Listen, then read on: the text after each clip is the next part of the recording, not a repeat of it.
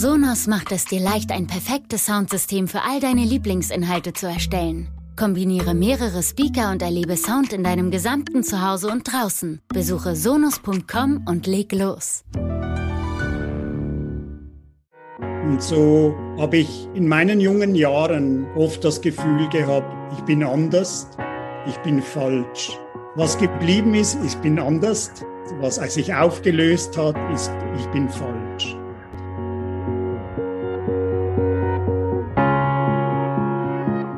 Märchen im Leben. Der Märchenpodcast für Erwachsene. Herzlich willkommen zu einer weiteren Folge des Märchenpodcasts für Erwachsene von der Initiative Märchen im Leben. Heute spreche ich mit Kevalia Kashyap über die Selbstlosigkeit in einem Zeitalter, in dem der Narzissmus, der Selbstwert vieles in Frage stellt und sich selbst auch immer wieder in Frage stellt und dass dadurch in der Folge Verletzungen von Mensch zu Mensch entstehen. Wir sprechen über das Förderliche im Leben und weshalb der Kampf und die Konkurrenz für eine Freundschaft unter Menschen für gemeinsames Lernen hinderlich ist. Wir tauschen uns aus über die Demut im Management und die tiefe innere Erfahrung im Erleben einer Alleinigkeit mit dem Sein und einem Leben in Liebe. Wir nehmen das Spannungsfeld zwischen Leadership und kindlichem Tun auf und dabei begleitet uns in unserem Gespräch der japanische Samurai Tsukahara Bokden mit seiner Geschichte die Schwertprobe. Erzählt wird diese Geschichte von Soki Kang. Sie ist Erzählerin aus Berlin und auch sie wird dann für die kleine Reflexion später ein Lied zur Verfügung stellen, das Lied der Ruderer. Kevalia, die Ruderer. Das Rudern durch das Leben. Es freut mich, bist du heute hier und können wir uns über diese gewichtigen, auch spirituellen Themen im Management austauschen. Herzlich willkommen. Danke für die Möglichkeit, lieber Armin, bei dir zu sein. Wir haben ja in der Vorbereitung darüber gesprochen, wer bist du? Und das ist ja üblicherweise eine sehr schwierige Frage, die es ja auch in Coachings immer wieder gibt, das Herausfinden, was ist meine Identität, was ist meine private oder berufliche Identität. Und wir sind dann dazu gekommen, dass deine aktuelle Selbstbeschreibung nicht schöner sein kann. Es ist fast schon ein Kunstwerk. Du sagst, du bist ein Mensch, der seine Existenz zur Verfügung stellt, um Bedeutungsvolles und Inspirierendes zu schaffen, um gemeinsam in dieser Welt zu wirken. Du sagst, ich bin der Wind, der trägt, was es zu tragen gibt. Das Parfüm, das Blatt oder eben die Kirschblüte, die fällt. Und du hast eine Episode angetönt in der Vorbereitung, die aus deiner Transformationszeit stammt und die zu einem Bild geführt hat, dich als Regenbogen zu beschreiben, der stets gebeugt durch das Leben zieht. Wie kam es dazu? Es ist ein Moment in meinem Leben, der mein Leben vollkommen verändert hat. Ich habe nach dem Sinn gesucht, nach der Bedeutung, nach dem Zweck von mir selbst. Und am 11. Mai 2013 durfte ich diese tiefe Liebe und diesen Frieden erfahren, der mich seit diesem Zeitpunkt nicht mehr verlassen hat. Ich habe mich entschieden, anderen Menschen auf diesem Weg eine Begleitung zu bieten. Und eine dieser Reisen im 2015 in San Francisco war mit meinem Mentor Metrea Dadashrici. Und wir waren unterwegs auf der Straße und er hat angehalten, hat mich angeschaut und hat gesagt, Kevalja, sei immer wie ein Regenbogen, in den schönsten Farben strahlend aber gebeugt, bereit zu dienen, bereit für andere da zu sein. Es berührt mich, wenn du das sagst, bereit zu dienen. Und es gibt ja die Aussage, dienen kommt vor verdienen. Und im heutigen Wirtschaftsverständnis ist es ja in der Unternehmensführung auch umgekehrt, dass man hört, ja, verdienen kommt vor dienen. Du hast ja international gelebt in deiner Vergangenheit und viel gesehen vom Leben, das dich dahin gebracht hat, mit dieser Haltung durchs Leben zu gehen. Erzähl doch mal ein bisschen, wo du herkommst. Ich bin in London geboren, in Uganda in meiner jüngsten Kindheit aufgewachsen. Mein Vater ist aus Sri Lanka, meine Mutter aus München. Und so habe ich in meinen jungen Jahren oft das Gefühl gehabt, ich bin anders, ich bin falsch. Was geblieben ist, ich bin anders. Was sich aufgelöst hat, ist, ich bin falsch. Das heißt, es hat mich alles geprägt. Es hat mich geprägt, das Leben in der Fülle zu sehen, die Schönheit des Lebens, die Leichtigkeit des Lebens zu erfahren.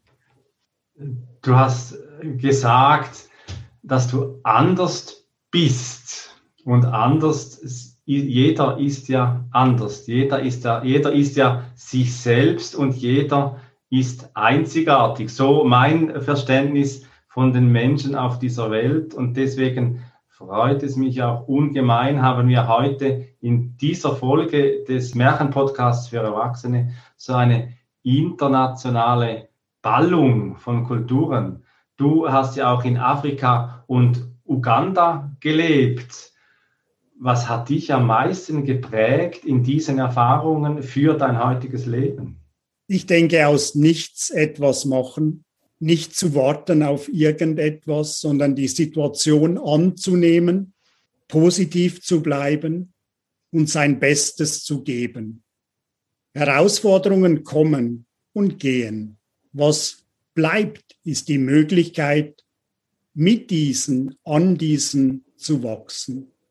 Ich denke, wenn ich eines rausnehmen darf aus dieser Zeit in Uganda, dann ist es die Annahme der Situation. Habe ich Strom? In Ordnung. Habe ich keinen Strom? Auch in Ordnung. Also diese Haltung zum Leben ist etwas, was mich in der Zeit meines Lebens aus meiner Sicht sehr geprägt hat. In der Zen-Tradition, da spricht man ja vom So jetzt, so wie es jetzt ist, das ist das, was im Leben das Bestimmende und das Bedeutungsvolle auch ist. In den japanischen Gedichten, äh, da werden ja auch viele so Momentbeschreibungen aufgenommen, eben wie, ein, äh, wie eine Kirschblüte vom Baum fällt oder wie eine Schneeflocke äh, an, an dem Auge vorbeizieht.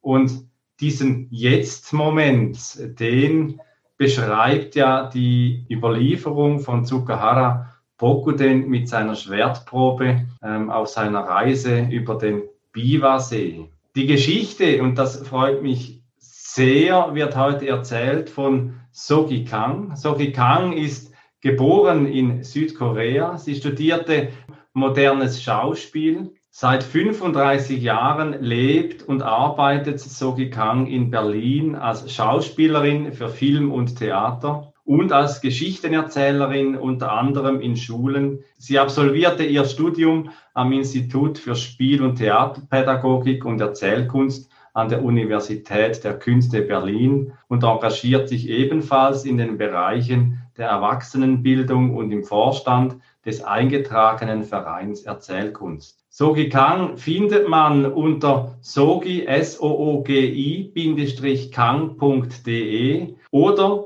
bei der Seite des transkulturellen Theaters Salpuri theater-salpuri.de, wo Sogi als Co-Leiterin an diesem Ort der Verständigung zwischen der deutschen und der koreanischen Kultur wirkt. Und dieser Podcast wird für mich auch immer mehr heute zu einem Völkertreffen. Wir hören uns jetzt die Erzählung von Sogi Kang an, ähm, die Schwertprobe von Tsukehara Bogden, wie sie überliefert ist, und werden uns danach, Kevalia, miteinander darüber austauschen, was uns da so anweht wie der Wind in den Blättern des Kirschbaumes.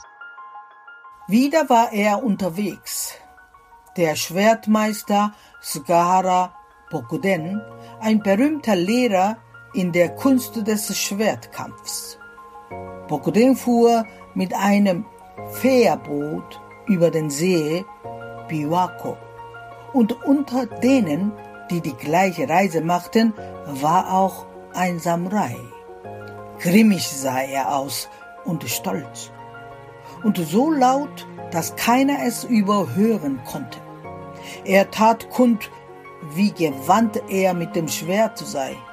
Ein wahrer Meister, unbesiegt in zahllosen Zweikämpfen. Die Leute hingen voll Bewunderung an seinen Lippen. Nur Bokuden stand abseits und träumte vor sich hin, so als höre er nichts von all dem. Als der junge Krieger bemerkte, wie unbewegt Bokuden war, wurde er wütend. Hey du, du trägst doch auch zwei Schwerter. Warum sagst du denn nichts dazu, hä? Bokuden blieb ganz ruhig. Meine Kunst ist anders als deine. Es besteht nicht so sehr darin, andere zu besiegen, sondern darin, nicht besiegt zu werden. so, so, brümmte der Samurai. Zu welcher Schule gehörst du? Bokuden lächelte. Zur Schule ohne Schwert. Hä? Schule ohne Schwert? Was soll das? Nie gehört. Aber warum trägst du dann ein Schwert? Mein Schwert verpflichtet mich zur Selbstlosigkeit, nicht zum Töten. Der Samurai spottete. Dummes Geschwätz! Meister der Schule ohne Schwert. Du würdest es wagen, gegen mich anzutreten, ohne deiner Schwert? Nun, wenn es sein muss. Warum nicht? Da lachte der Samurai und rief dem Fährmann zu. Hey, sofort lege das Boot am Ufer an. Gleich gibt's einen Zweikampf. Aber Bokuden? Er sagte, wenn wir am Ufer kämpfen, könnten Menschen neugierig zusammenlaufen und in der Hitze des Gefechtes zu Schaden kommen. Daher lass uns lieber eine nahegelegene Sandbank im See ansteuern. Na gut, wenn du so willst. Das war dem Samurai alles gleich. Der Fährmann starrte also das Boot an die Sandbank heran. Der Samurai sprang an Land, zog gleich sein Schwert aus der Scheide und ließ die blitzende Klinge wirbeln. Nun, komm schon, du Meister der Schule ohne Schwert. Bokuden aber ergriff die Stange des Bootsmanns und ging zurück in tiefere Gewässer, ohne den wütenden jungen Samurai. Der junge Samurai schimpfte und schrie verzweifelt, Hey, hier, hier geblieben, was soll das? Nimm mich mit! Sag doch was! Hey, Leute! Hey! Der weise alte Meister lachte, rief seinem möchtegern Gegner zu. Seht ihr, das ist meine Schule ohne Schwert.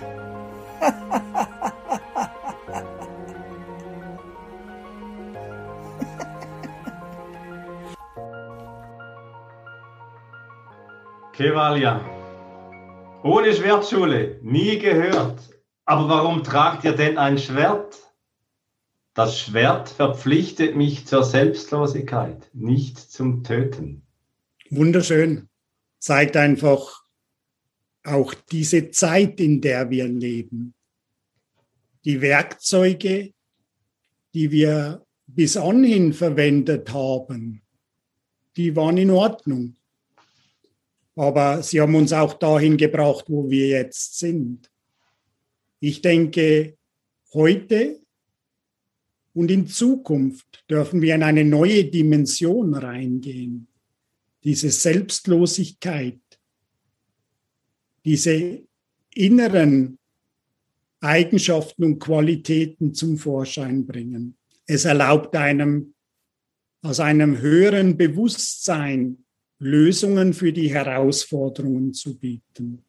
Diese Geschichte hat also viel zu inspirieren.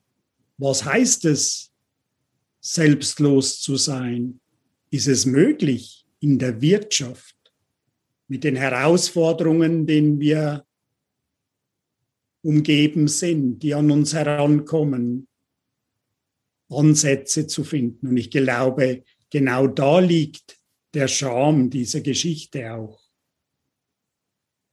Diese intrinsischen Qualitäten und Fähigkeiten zum Vorschein zu bringen, neue Lösungsansätze zu entdecken, dem Ego, dem Narzissmus, der Selbstsucht, der Gier nicht diesen Raum zu geben, sondern miteinander Herausforderungen anzugehen. Der grimmige Samurai, der wird dann laut und äh, versteht nicht, was es meint, äh, ohne Schwertschule. Und wir beide sind ja Männer und bewegen uns in einer Männerwelt, die sich wandelt. Und wenn ich mit männlichen Führungspersonen arbeite, dann erkenne ich diesen grimmigen Samurai immer wieder einmal mir gegenüber. Wir sprechen ja heute auch im Sinne de, der Geschichte auch viel über Spiritualität im Management. Ist ja nach wie vor etwas, das häufig abgelehnt wird. Das ist absolut so. Aber ich finde, da ist der große Widerspruch dahinter aus meiner Sicht. Wenn ich als Unternehmer, und heute führe ich aktuell 30 Mitarbeiter in der IRTL, wenn ich als Unternehmer, Unternehmerin das Höchste erreichen will, dann kann ich das nur mit Liebe, kann ich das nur mit Demut und in der Einheit.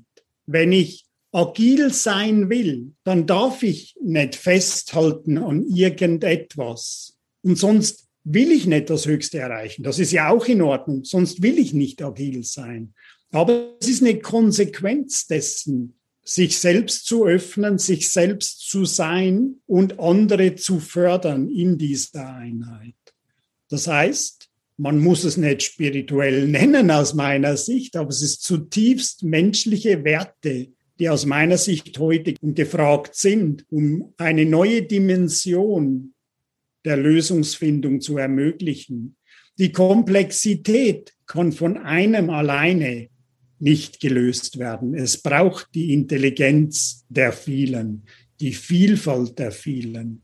Und die passiert in mir drinnen, nirgends anders. Der innere Dialog, die innere Kooperation und Frieden in sich selbst zu finden mit diesen widerstreitenden Stimmen, die wir in uns spüren. Ich glaube, das ist ein Ansatz, den Weg zu gehen, diesen Frieden unter den Stimmen in sich selbst zu finden und auch neue Stimmen aufzubauen, zu finden in sich selbst, die eher von Konkurrenz zu Kooperation oder zu Co-Kreation führen. Und oftmals erlebe ich, dass diese Stimmen einseitig geprägt sind, sei es durch das Gesetz des Vaters, äh, gerade bei transgenerationalen Themen mit äh, jungen Führungspersonen, hauptsächlich in Deutschland, die eine Vergangenheit haben in der Familie mit Kriegsgeschehen und starke Prägungen heute noch besitzen und diese Muster auch noch leben. Ich bin froh, dass wir heute eine Trias haben, wir zwei Männer und die Erzählerin Soki Kang als Frau. Das Weibliche, das bietet ja auch den Männern sehr viel Entwicklungspotenzial. Ich merke immer wieder, wenn ich in so Online-Seminaren irgendwo bin, dass Frauen die Fähigkeit zu kooperieren intensiver nutzen, die Inspiration untereinander nutzen als Männer, die eben wie in der Geschichte von Tsukahara Bokten in eine konkurrenzierende Haltung kommen und gleich bereit sind, das Schwert zu ziehen. Keval, ja, das Symbol des Schwerts ist ja in dieser Geschichte wesentlich. Was bedeutet es für dich? Für mich ist es eine Möglichkeit, miteinander zu teilen, und zwar in dem, was wir erschaffen. Ich sehe ein Schwert auch so, dass man es benutzen darf. Aber wesentlich ist, dass ich als Leader, Leaderin alles vorher versucht habe, es nicht zu nutzen. Ich kann vielleicht ganz praktisch erzählen, wie wir das bei uns im Unternehmen leben. Diese Organisation haben wir vor zweieinhalb Jahren circa gegründet. Und wir hatten unter diesen 30 äh, Menschen, mit denen ich diesen Weg gehe, zwei Fälle, wo es eine Trennung gegeben hat. Die Schritte dorthin, bis man das Schwert verwendet, sind aber mit Achtsamkeit und Bedacht anzuwenden. Das heißt, wenn ich in solche Situationen komme, in der praktischen Leben als Unternehmer, dann ist mein erster Schritt, in Verbindung zu gehen mit der Person, um diese emotionale Verbindung aufzubauen, ist es Liebe.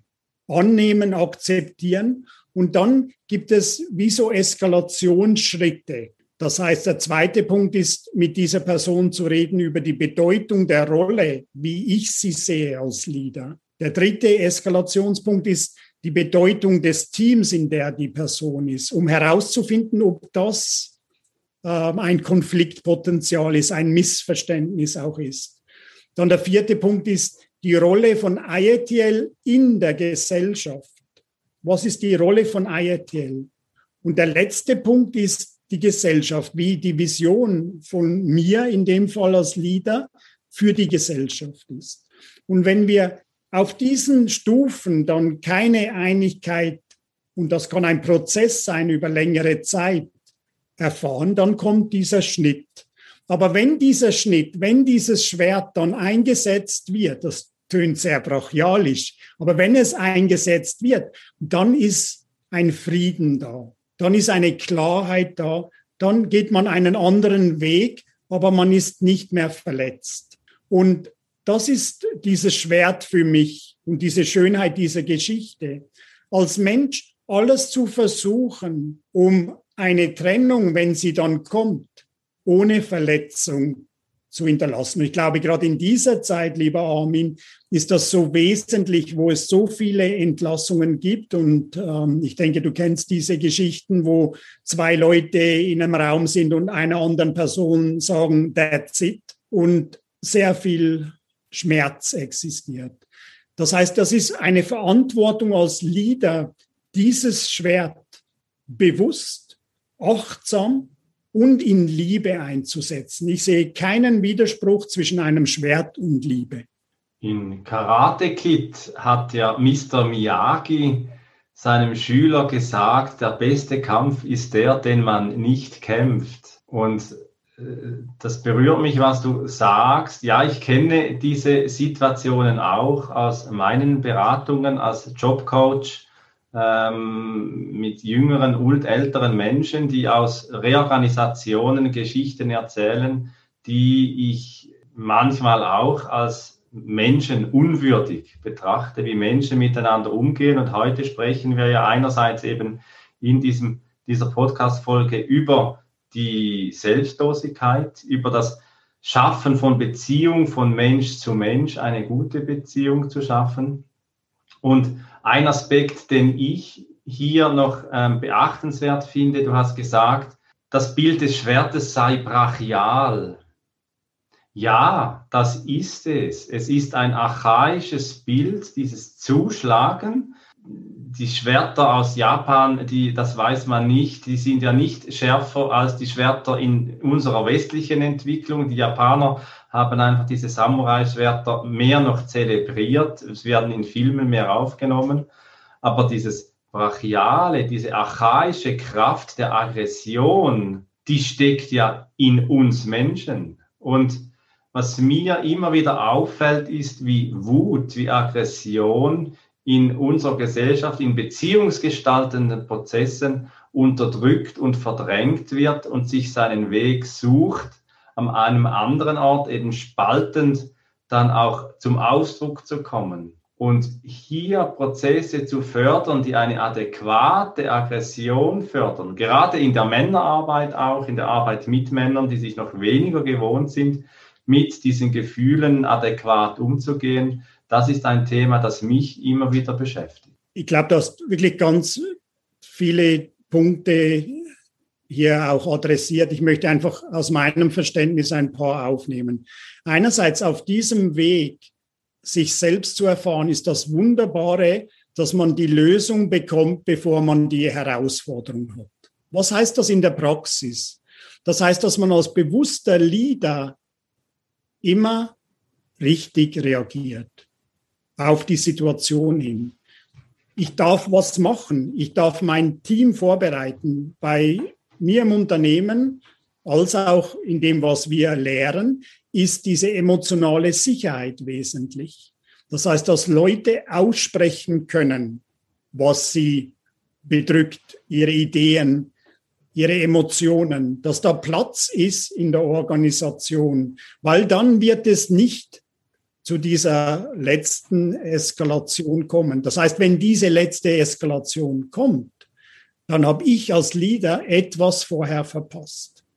Und das ist das Schöne am Selbstlossein. Es gibt diesem Leben als Leader die höchstmögliche Bedeutung. Wir kommen wieder zurück zu dem Thema, ich möchte als Leader das Höchstmögliche erreichen. Das geht nur, wenn ich loslasse von diesen Identifikationen, von diesen Rollen, von diesen Limitationen und agil mich verhalte. Die Ironie am Selbstlossein ist eigentlich, dass es für mich selbst ist, für mein eigenes Wachstum. Das heißt, ich gebe eine Perspektive, ich gebe meinem Leben eine Richtung an. Und das sind die Elemente, die heute eigentlich aus meiner Sicht einem Unternehmen und einem Leader, einer Leaderin erlauben, in eine neue Dimension zu gehen und die Lösungen immer vor den Herausforderungen zu sehen. Du hast ein Wort gebraucht, das mich jetzt überrascht hat bei dir. Du hast das Wort richtig verwendet. Mhm. Und richtig ist ja eine deutliche Wertung. Mhm. Und ich finde das spannend, wie das Paradox entsteht in, in Gesprächen und in der Unternehmensführung, vor Paradoxien gestellt zu werden, zu urteilen müssen, was ist richtig, was ist falsch, was ist schwarz, was ist weiß, was ist oben und was ist unten.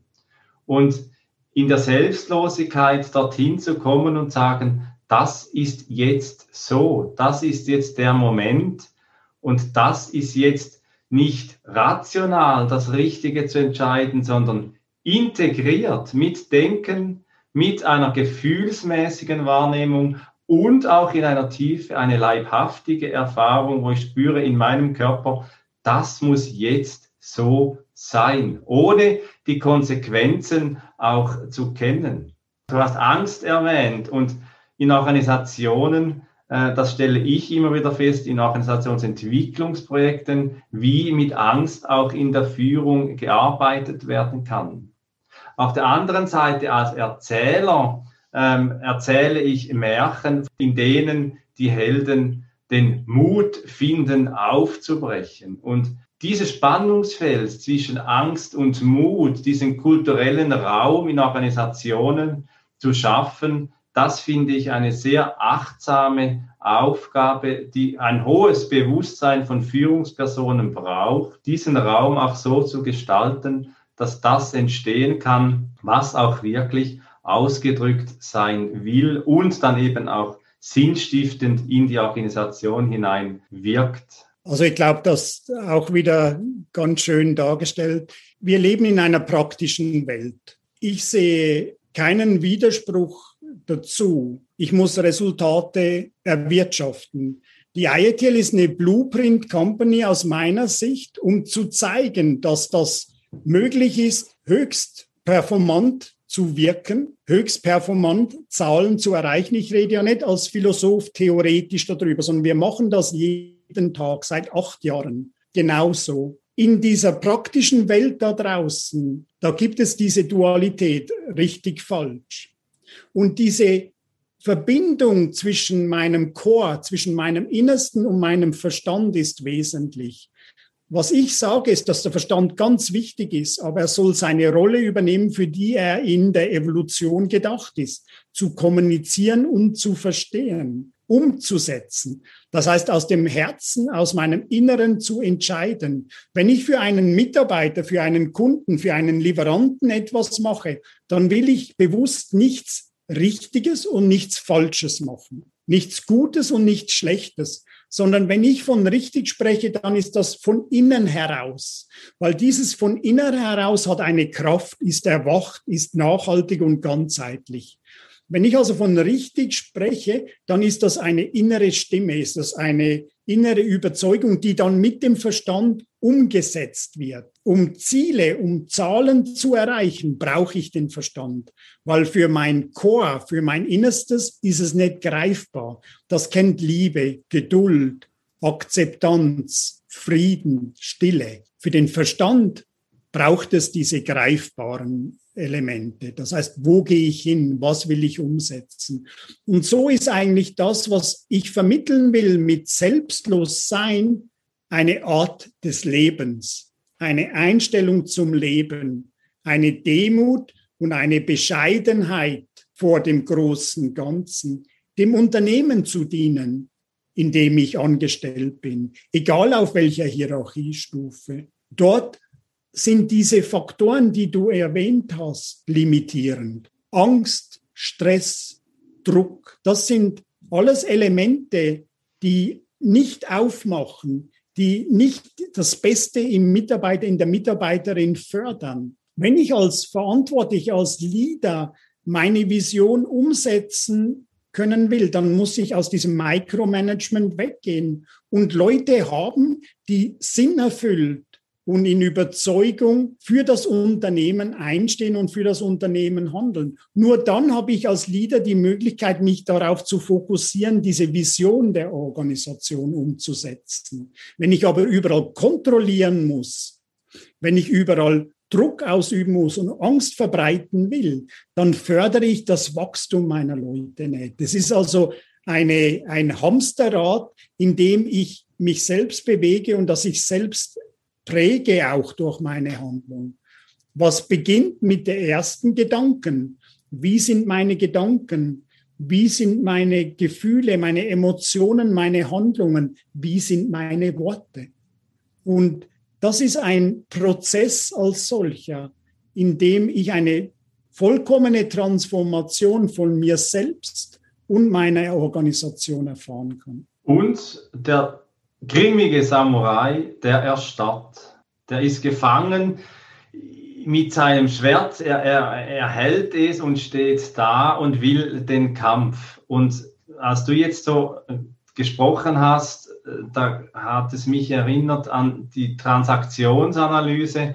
Und die Transaktionsanalyse, die kennt so einen Ich-Zustand und der wird der kleine Professor genannt. Und der kleine Professor, der taucht in Märchen auf, auch als der Dummling. Zum Beispiel im Märchen äh, vom Hans im Glück, der alles loslässt, der nach jahrelanger guter Arbeit einen großen Klumpen Gold als Lohn bekommt und ihn eintauscht gegen äh, immer scheinbar wertlosere Dinge und am Schluss aufruft, ach Gott, was bin ich froh, dass ich jetzt diesen schweren Mühlstein auch noch losgeworden bin, als er ihm in den Brunnen fällt.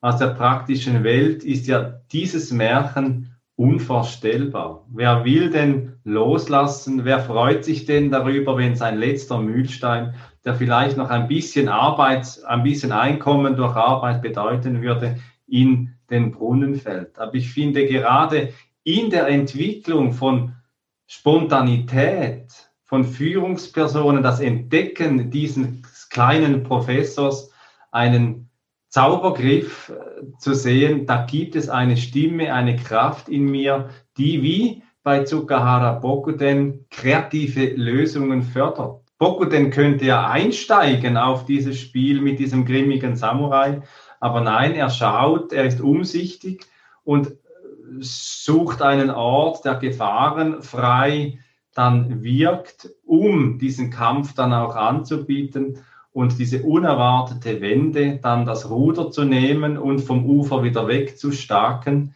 das ist ja eigentlich unerwartet und zeigt für mich auch die Umsichtigkeit und äh, die tiefe Schlauheit äh, des Tsukahara Bokuten, einem Kampf auszuweichen. Und was ich dann äh, bezeichnend finde, und das führt uns zurück zu unserem Thema des Narzissmus und des Selbstwertes, dieser grimmige Samurai, der steht ja dann am Ufer und ruft, hey, wartet, nehme mich wieder mit, ich will auch mit, was soll denn das?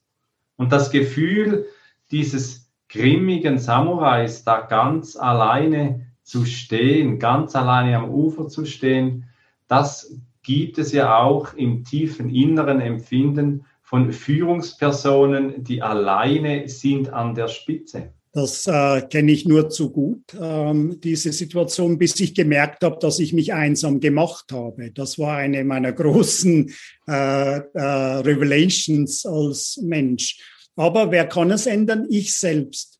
Ich sage ja nicht, dass es einfach ist, aber in dieser Zeit, in der wir heute sind, dürfen wir einen großen Schritt als Menschen machen. Ich behaupte nicht, dass es einfach ist, diesen Weg Richtung Selbstlosigkeit zu gehen. Aber ganz ehrlich, mein Leben vorher war nicht einfach. Heute sehe ich einen Sinn dahinter. Heute sehe ich eine, ein Bewusstsein dahinter. Wo ist dieser grimmige Samurai in mir drinnen? Und da achtsam zu sein, diesem keinen Platz zu geben. Wo ist mein Ego? Wie verhalte ich mich? Wie sind meine Gedanken? Bin ich im Mangel? Dann verbreite ich Mangel. Bin ich in der Fülle? Verbreite ich Fülle. Also dieses Bewusstsein immer zu haben, weil die Lösungen, die ich bekomme, sind nicht von mir. Aber wenn ich im Drama bin, zum Beispiel in diesem Schwertkampf dieser zwei äh, Schwertkämpfer, dann habe ich verloren aus meiner Sicht. Bin ich aber nicht in diesem Drama, bleibe ich in dieser Ruhe, in dieser Klarheit und gehe weiter meinen Weg zum Wohle aller, werde ich die Lösungen bekommen auf diesem Weg. Das heißt, was bedeutet das in der Praxis? Vertrauen zu haben, sich selbst wertzuschätzen, auch wenn man anders ist.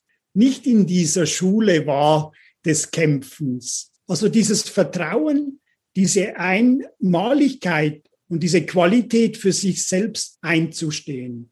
Akzeptanz von der Situation, nicht ins Drama zu gehen, aus der Fülle zu handeln und immer in Liebe und Wertschätzung zu sich selbst zu sein.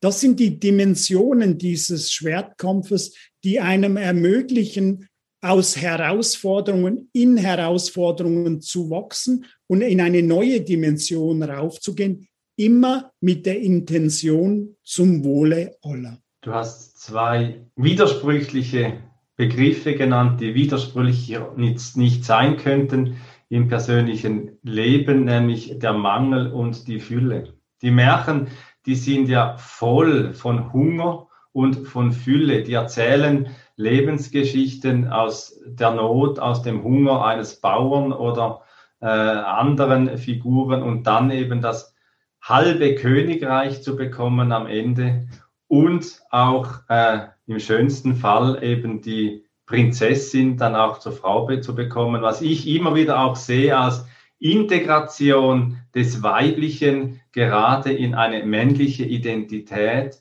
diese Weichheit, diese, dieses Nährende eben auch zu bekommen. Wir haben für diese Podcast-Folge von Sogi Kang, der Frau in unserem Podcast, ein Lied bekommen und das ist das Lied der Ruderer. Es ist ein koreanisches Lied, gesungen von Sogi Kang. Wie in jeder Folge lade ich Sie, liebe Zuhörerin, lieber Zuhörer, dazu ein, während des Liedes darüber zu reflektieren, wo bewege ich mich hin zum Mangel oder wo bewege ich mich hin zur Fülle auf meiner individuellen Lebensreise. Viel Vergnügen mit dem Lied Der Ruderer von Sogi Kang. 어기야 디어차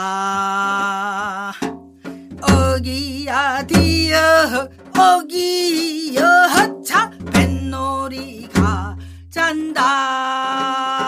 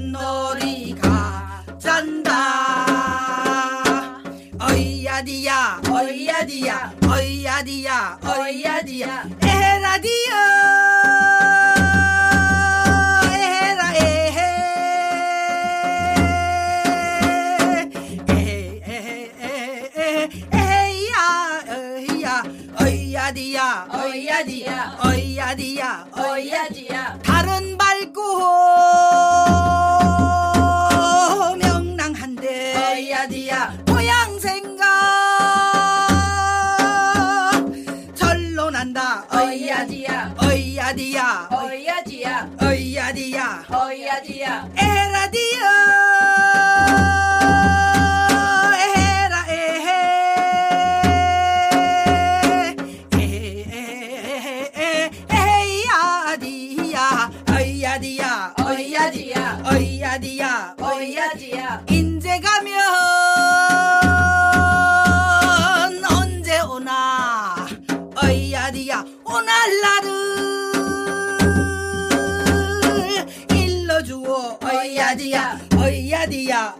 dia, hoy a ogia, ogia, ogia, ogia, ogia, ogia, ogia, ogia, ogia. Das ursprüngliche im Menschen ausgedrückt in einem Lied. Du hast gesagt, dich hätte das Lied, als du es gehört hast, erinnert an die Zeit in Afrika. Ja, schau, lasst uns wirklich das Schwert auf die Seite legen. Lasst uns den Krieger in uns auf der Sandbank stehen lassen, ganz bewusst. Nicht ausgrenzen, aber einfach bewusst entscheiden. Auch diesen Krieger nicht auszugrenzen, aber eine bewusste Entscheidung als Mensch zu fällen. Männer und Frauen, die Lösung geht nur im Gespräch. Im Kampf werden wir keine Lösung finden, die nachhaltig und ganzheitlich ist. Und das ist für mich Afrika. Hinzusitzen, aus dem Nichts etwas zu machen, den Krieg, den Kampf auf der Seite zu lassen und miteinander Lösungen zu finden. In sich bewusst zu sein, dieser Krieger von der Sandbank ist auch in mir, aber ich richte mich, ohne diesen auszuschließen, ganz bewusst auf diese Einheit, das Weibliche in mir zu erfahren, das Weibliche um mich herum zu fördern und auf Augenhöhe miteinander im Gespräch Lösungen zu finden. Ja, sogar Bogdan sagte dann, seht ihr, das ist meine ohne Schwertschule. Und das ist meine, das ist mein Weg, das ist der Weg, den ich gehe. Wir haben heute ja viel über Selbstlosigkeit gesprochen. Ich meine, wir sind an einem Punkt angelangt, wo wir auch über Selbstwert und Selbsterkenntnis sprechen können. Hier und den Mut auch zu finden, uns selbst zu leben, uns selbst auszudrücken mit den Stimmen, die in uns auch noch wach sind und wo wir sehen, dass da etwas schief läuft in Organisationen, dass wir auch den Mut haben, anzusprechen und dass Führungspersonen hinschauen und eben auch sich dafür einsetzen, diesen anderen Weg, die ohne Schwertschule auch zu leben und auszudrücken in ihrer Führungsrolle. Du hast ja viel, Kevalia, über Rollen gesprochen. Das ist eine Betrachtungsweise von Organisationen, die ich auch sehr stark teile.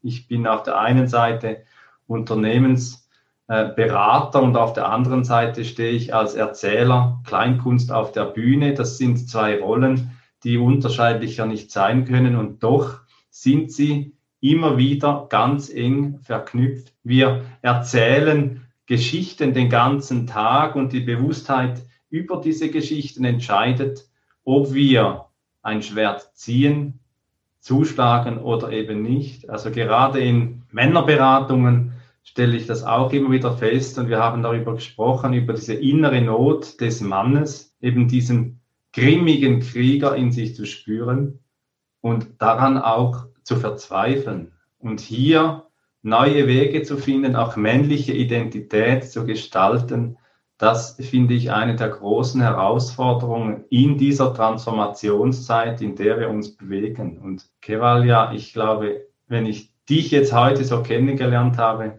ähm, es ist ein Raum entstanden heute, der integrierend, integrierend ist, äh, wo wir am Beispiel der Überlieferung von Tsukahara Bokden und die Ohne Schwertschule gemeinsam mit Sogi Kang austauschen konnten und einen Impuls in die Welt auch setzen können im Rahmen dieses Podcasts. Kevalia, dein Schlusswort. Die Herausforderungen, die wir als Menschen vor uns haben, ist eine große Opportunität für uns. Sie bedingt, dass wir Elemente loslassen, dass wir bereit sind, im tiefsten Sinne miteinander Lösungen zu schaffen. Die bedingen, dass wir achtsam sind mit unseren Gedanken, mit unseren Worten, mit unseren Handlungen. Ich bin absolut davon überzeugt, dass wir in eine neue Dimension der Wirtschaft, der Gesellschaft wachsen können. Aber es geht nur miteinander. Und so ist es natürlich für mich eine große Freude, Armin, auch dich kennenzulernen, deine Arbeit kennenzulernen. Und ich höre immer wieder von Menschen, dass sie das Gefühl haben, sie sind alleine. Ich bin nicht mehr davon überzeugt. Also lasst uns wirklich vernetzen, lasst uns wirklich lernen miteinander. Es geht nicht darum, schnell zu sein, es geht nicht darum, der Beste zu sein, sondern aus meiner Sicht geht es darum, Konzepte, Ideen, Inspirationen miteinander zu teilen und zu sehen, was wir zum Wohle anderer machen können. Von dem her von ganzem Herzen danke, Armin, an dich und deine Organisation, dass wir hier Zeit miteinander verbringen durften und auch Freude haben durften. Danke dir. Danke dir, Kevalia, für diesen tiefen und spirituellen Austausch für Management und Führung im Märchen-Podcast für Erwachsene. Vielen Dank und viel Freude in dein Leben. Danke dir. Die Initiative Märchen im Leben wurde 2018 ins Leben gerufen. Besuchen Sie die Webseite märchenimleben.com und informieren Sie sich über die vielfältigen Angebote zu Märchen und Bildung. Ich freue mich, Sie persönlich kennenzulernen. Ihr Armin Zisser. Sonos macht es dir leicht, ein perfektes Soundsystem für all deine Lieblingsinhalte zu erstellen. Kombiniere mehrere Speaker und erlebe Sound in deinem gesamten Zuhause und draußen. Spiele einen Film im Wohnzimmer ab, einen Podcast in der Küche und Musik auf der Terrasse. Oder hör überall dasselbe. Mit der Sonos-App kannst du alles mühelos steuern. Erfahre mehr auf sonus.com.